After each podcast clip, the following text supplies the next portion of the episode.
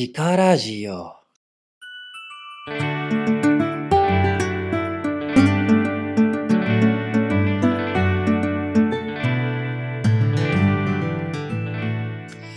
おはようございます。こんにちは。そして夜の方はこんばんは。えーポッドキャスト番組シカラジオです、えーしなやかに軽やかに生きていくことをパーソナリティある僕が目指すラジオです。日々ね、しなやかに軽やかにというところを目指してどんな行動をしてるのかとか、どんな考え方をしているのかということを発信していくラジオです。今日はですね、そう、会社員やってるんですけど、今日有給取ってお休みなんですよね。で、一日休みで何してたかっていうと、えっとですね、知ってる方は知っているかもしれませんが、あの、衛生管理者っていうね、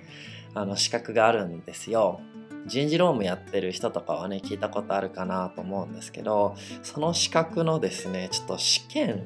にね行ってきたんですよねそうあの業務上必ず必要かっていうとそうでもないんですけどまああった方がいいよねっていうことでまあここね、あの年末ぐらいからね勉強してたんですけどでその試験に行ってきましたとで、まあ、試験のね、手応えとかちょっとまず一旦置いといてですね、とりあえずですね、試験会場が遠いと。もうね、家から最寄りの駅、試験会場の最寄りの駅まで約約1時間20分ぐらいなんですよね。で、しかもその最寄りの駅から、さらにバスに乗って20分っていう、まあ、合計片道100分ですよ。で、往復するとね、200分なんですよ。もう3時間じゃんみたいな。で、まあだからもう今日帰ってきてね、収録してるんですけど、まあ、疲れてるわけですよ。で、しかもこの疲れがですね、ただの移動だけじゃないんですよね。あの、試験会場が、まあ、いわゆる、まあ、その、なんだ、そのための試験会場ではあるんですけど、その、教室みたいな、学校の教室みたいな感じで、目の前にね、あの黒板があって、みたいな。で、あの机と椅子がバーって並んでたんですけど、その机と椅子がいわゆるなんか高校とか中学であるね、学校の机と椅子みたいな感じなんですよ。で、普段ね、まあ、在宅勤務とかね、まあ、出社してもね、あのデスクワークなので椅子に座って仕事するとか、机の上で、ね、何か書くみたいなこと慣れてるんですけど、もうですね、最近あれですよね、まあ、僕の家にある机ってものすごい広い机使ってるんですよ。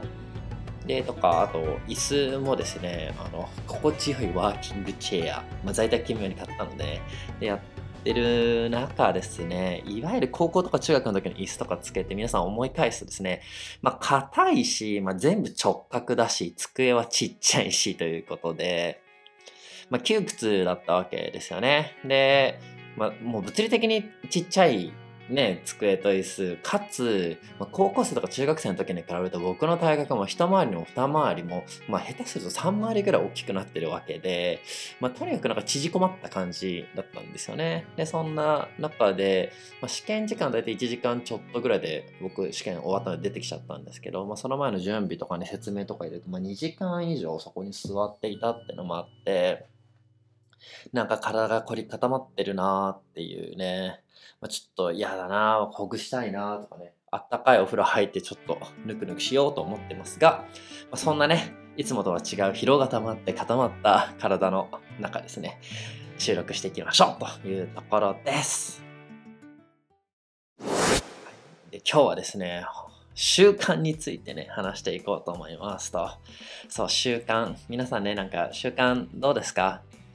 習慣にしたいな、この行動とか、あ、この習慣やめたいなとかっていうものあります？なんか僕はですね、コロナになる前ですよね。だから2020年の3月とか2月以前ですよね。もう何年前だ ?3 年か4年前ぐらいに、あの、習慣作りみたいなところでね、結構有名な本があって、小さな習慣っていう本があるんですけど、それを読んでからですね、あ習慣ってすげえ大事だなって思ったんですよね。で、その後も動画、いろんなね、YouTube の動画とか、他の習慣術みたいな本を読んでいて、やっぱりどこの本でも書かれてるのが、まあ、ちょっと書かれてるね、本の中身によってちょっとだけ差はあるんですけど、人生の約半分は習慣的な行動でできてるんですよ、人間って。って書かれてるんですよね。で、一応これ科学的にも言われてるので、あ、そうなんだ。自分の行動の半分以上がね、習慣なんだってって、ここはなんかみんな聞いたことあると思うんですけどね。で、それを聞いたときに、え、むっちゃ大事じゃん、習慣って思ったんですね、僕は。で、そこで、じゃあ悪い習慣をやめて、いい習慣をつけていけば、あ、自分の人生良くなるんじゃないって、まあ、よく言われてることですけどね、でもなんか本当に自分でも、え、それやばいじゃん、やりたいとかと思ってですね、いろいろ学んでですね、実践してみて、自分に、ね、フィットする習慣の作り方ってないかな、みたいな感じで、あの、それを模索してたんですよね。で、そんなことをですね、もう何、この3、4年ぐらいやっていってですね、まあ、自分にフィットした習慣の作り方ができたので、まあ、そういうところをね、紹介しようかなと思ってますと。で、えっ、ー、と、まあ、自分にフィットしたとかっていうとね、なんだか自分流で自分が編み出した方法みたいなのに聞こえるかもしれないんですけど、僕がやってることって全て本とかね、あとその YouTube のなんか勉強の動画みたいなところから学んだことを片っ端から試してですね、で、それで今でも続いてるものとか、自分に効果があったなっていうもので、まあ、自分に合うものが、で、残ってるものをやってるっていうような感じなんですよ。だから生きのも生き残った者たちみたいなね、そういうものですと。なのでね、まあもしかしたら聞いてる皆さんには当てはまらないかもしれませんが、まあ少しちょっと興味があるよってことはやっていただけたらなと思いますと。で、この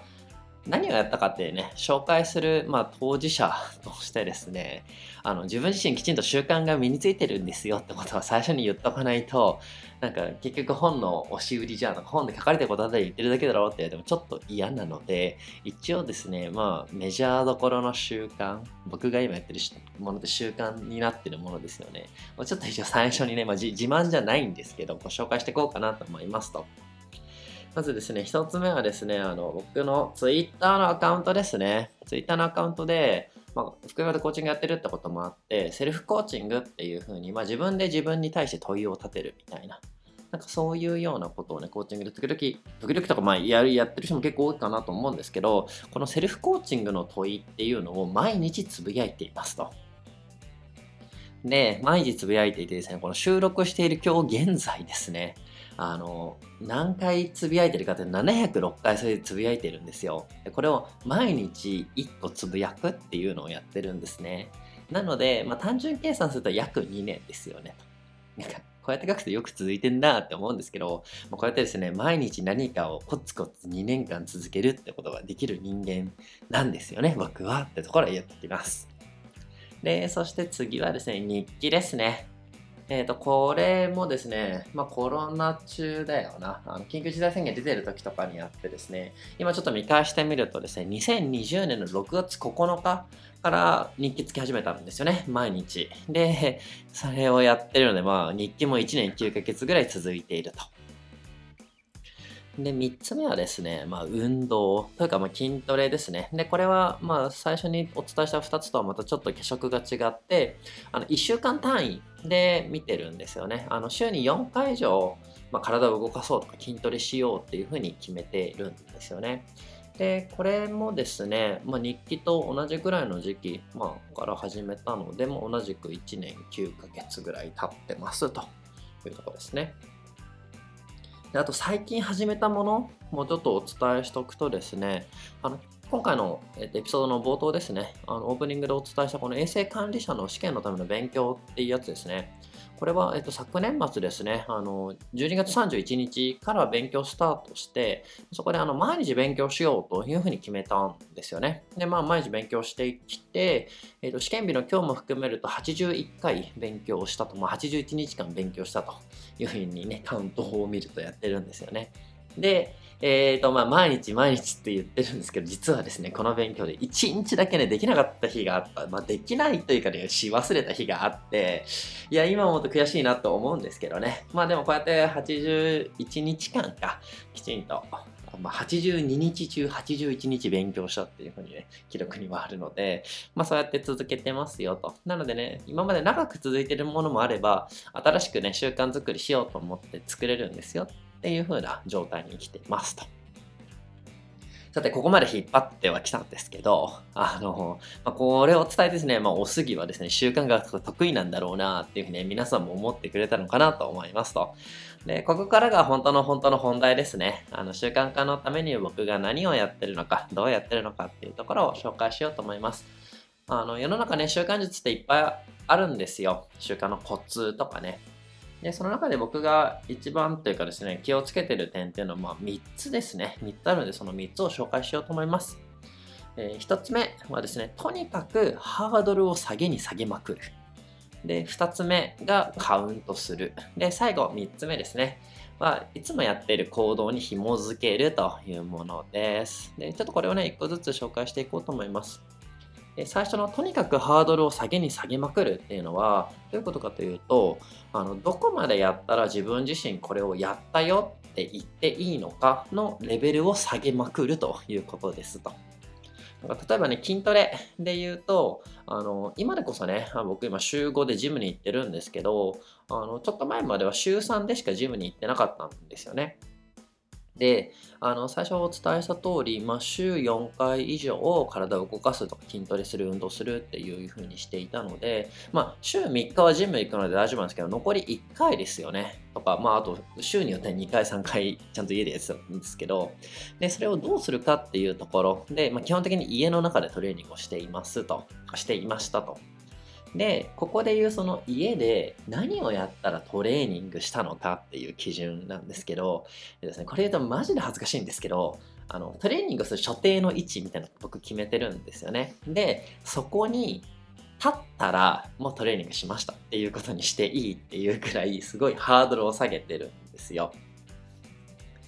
で、そう、あの、立つだけなので別に運動してないんですよね。だから意味ないじゃんっていう方もいらっしゃると思うんですけど、これがね、やってみるとね、そこに立つとですね、まあ、ここに立ったし、せっかくだからスクワット1回やっとくか、みたいな。で、1回やるとですね、あ、まあ、とりあえず5回やっとこうかな、みたいな風になってですね。で、それがまさらに拍車かかって10回やって、ああ、なんかスクワットもやったし、ね、せっかく筋トレに時間やってるから、腕立て次10回やるかとか、あの、あと、ちょっとね、あんま皆さんいらないかもしれないけど、僕、あの、逆立ち？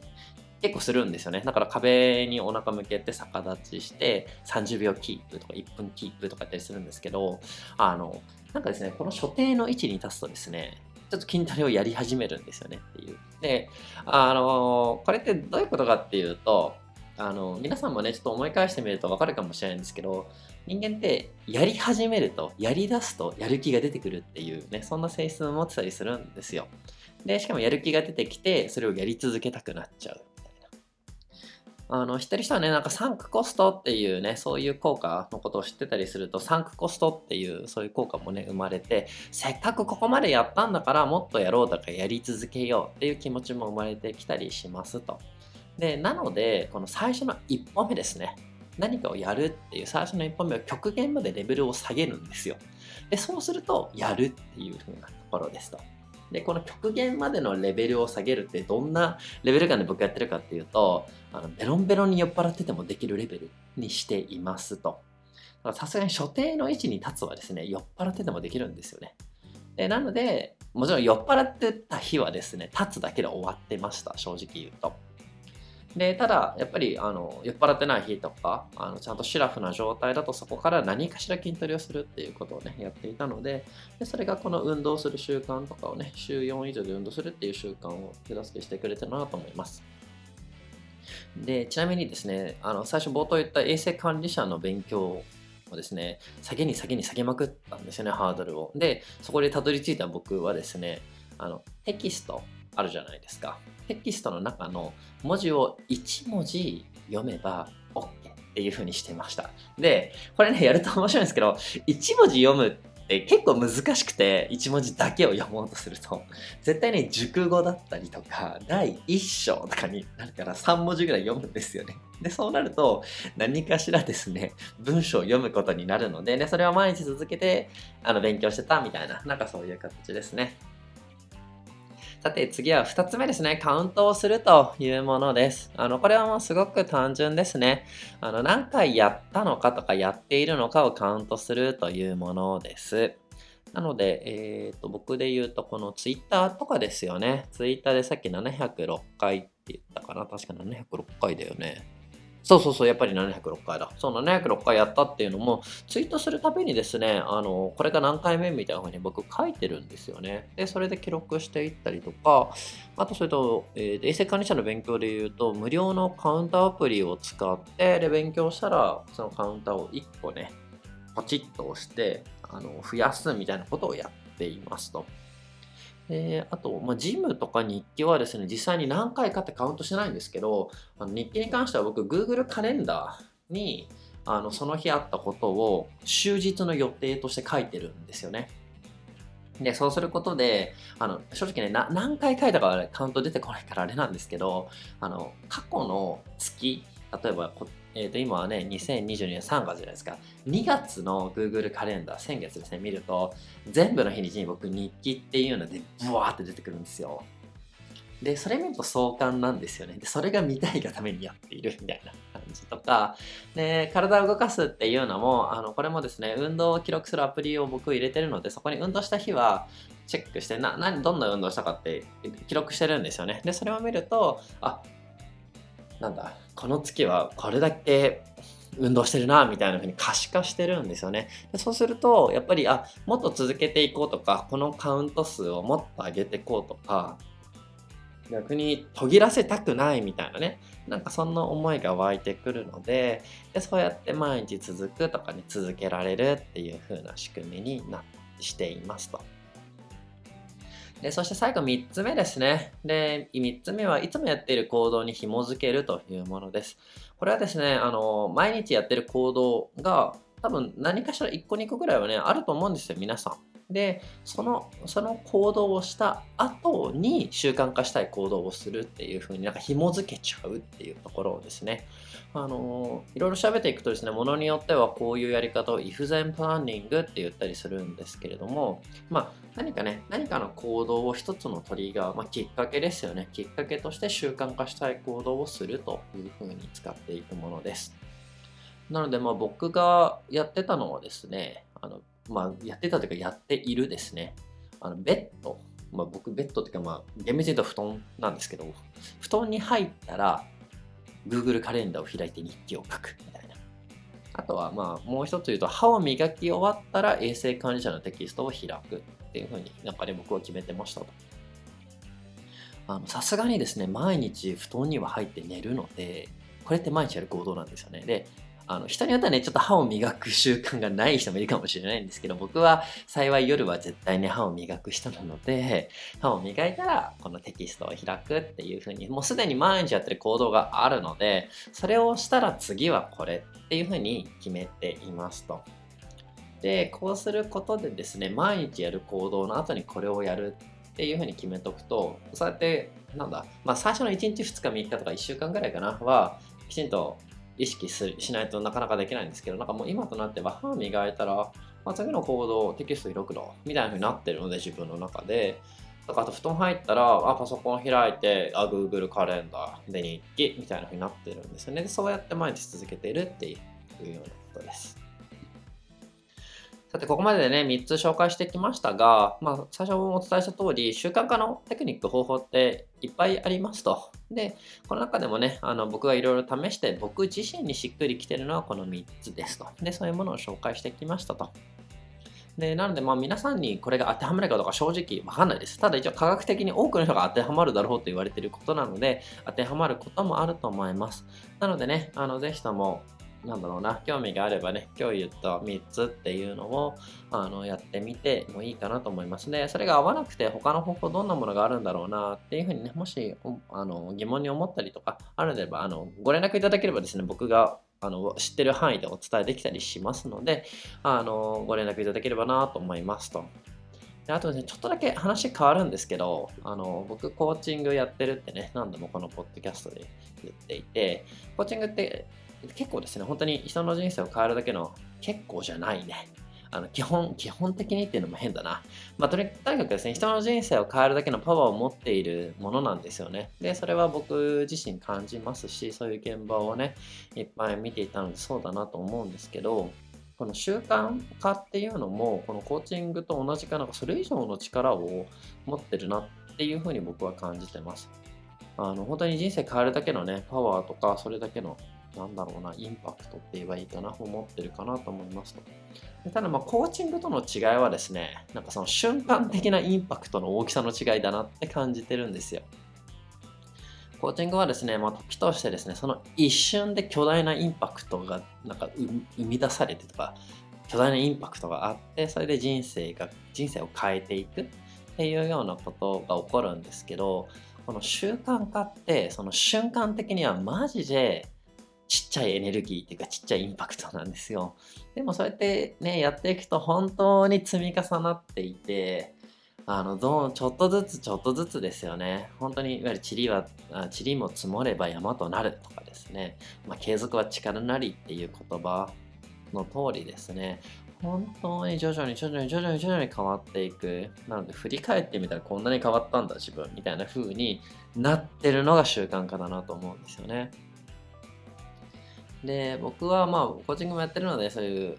瞬間的なね、大きいインパクトも嫌いじゃないんですけど、個人的に好きなのはね、実はこの習慣化の方だったりするんですよね、と。ということでね、まあ、習慣化についてね、今日はこうやって話してきましたが、何かね、ぜひ一つでも皆さんの参考になればなと思うので、なんかぜひ試していただけたらなと思います。最後はエンディングです。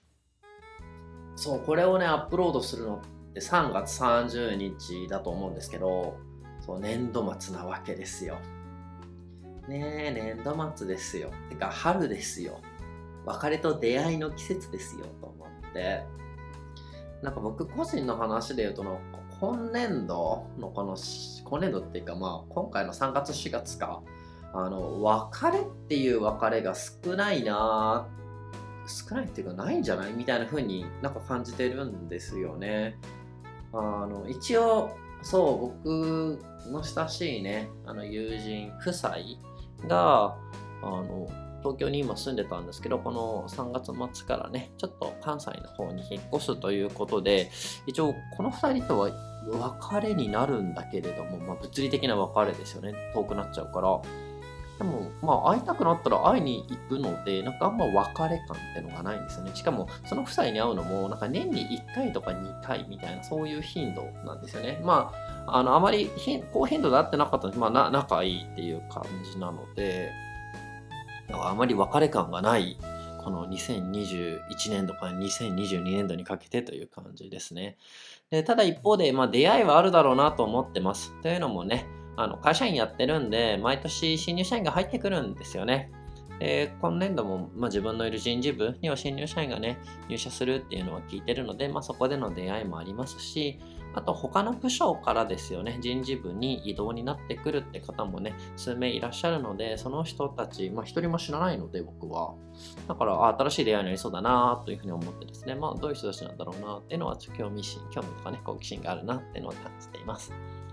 で、えー、ね、皆さんにとってはね、どんな別れとかね、どんな出会いがある季節なんだろうなっていうのは、ちょっと僕は気になったりします。さて、えー、そんなわけでね、今日のエピソードも終わっていこうかなと思います。えー、ポッドキャスト番組、石川ラジオではですね、皆さんからのご意見だったりご感想、あとは僕、お酒に対してですね、質問があるあればですね、あの、DM だったりとか、Twitter のハッシュタグシカラジオ、えー、ハッシュタグシカラジオの鹿はですね、ひらがな。で、ラジオはカタカナでつぶやいていただけたり、あの番組メールアドレス、あとお便りフォームですね。にご連絡いただければ、僕も何かしら、あの、ご返信をしようと思いますので、何かあればご気軽に、えー、ご連絡いただけたらなと思います。さてさて、それではね、終わっていこうと思いますので、3月の末です。皆さん、あのお体に気をつけて、花粉症の方はティッシュ手放せないと思いますが、あの、あともうちょっと続くと思いますけどね、頑張っていきましょうということで、今日はここで終わっていこうと思います。聞いてくださってありがとうございました。